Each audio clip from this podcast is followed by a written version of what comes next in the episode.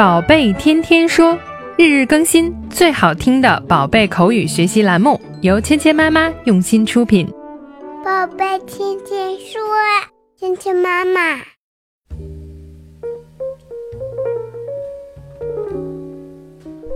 嗨，亲爱的小朋友们，欢迎回到芊芊妈妈和博宁哥哥带给你的宝贝天天说。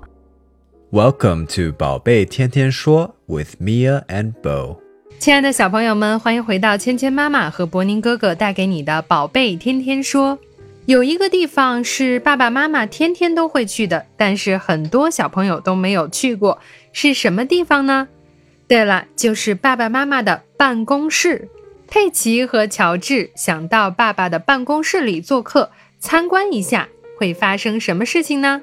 这一周我们学习的对话来自于小猪佩奇的 Daddy's Office。爸爸的办公室。我们先来听一下今天的对话吧。Daddy, what do you do at your office all day? Lots of fun things. You'll see. 今天我们学习的对话是什么意思呢？佩奇对爸爸的办公室感到很好奇。爸爸每天在办公室都做些什么事情呢？Daddy, what do you do at your office all day? 爸爸，你整天在办公室都做些什么呢？What do you do? What do you do? 你做什么？在哪里呢？At your office. Office 指的就是我们办公的地方，办公室。At your office. All day 指的就是一整天。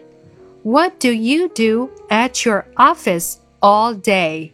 我想这个呀是很多小朋友们都非常好奇的。那爸爸是怎么回答的呢？Lots of fun things you'll see，许多许多有趣的事情你会知道的。Lots of fun things，很多很多有趣的事情。Lots of，很多的，fun，有趣的。Lots of fun things，很多很多有趣的事情。You'll see，你很快就会知道啦。 到那里看一看，你就知道有什么好玩的事情了。Lots of fun things you'll see。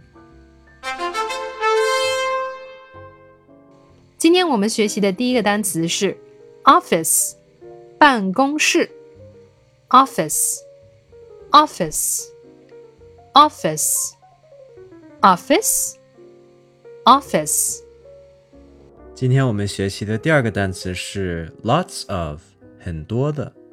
Lots of. Lots of. Lots of. Lots of. Lots of. 接下来，我们一起来练习今天的跟读作业。Daddy, what do you do at your office all day? Daddy, what do you do at your office all day? Lots of fun things. You'll see. Lots of fun things. You'll see. Daddy, what do you do at your office all day? Daddy, what do you do at your office all day? Lots of fun things. You'll see. Lots of fun things. You'll see. 接下来我们来玩你问我答。小朋友们听到丁的声音后，请说出你的那句。Daddy, what do you do at your office all day?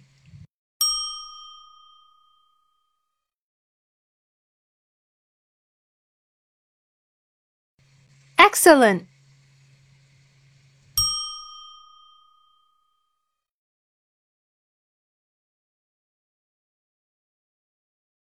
Lots of fun things. You'll see.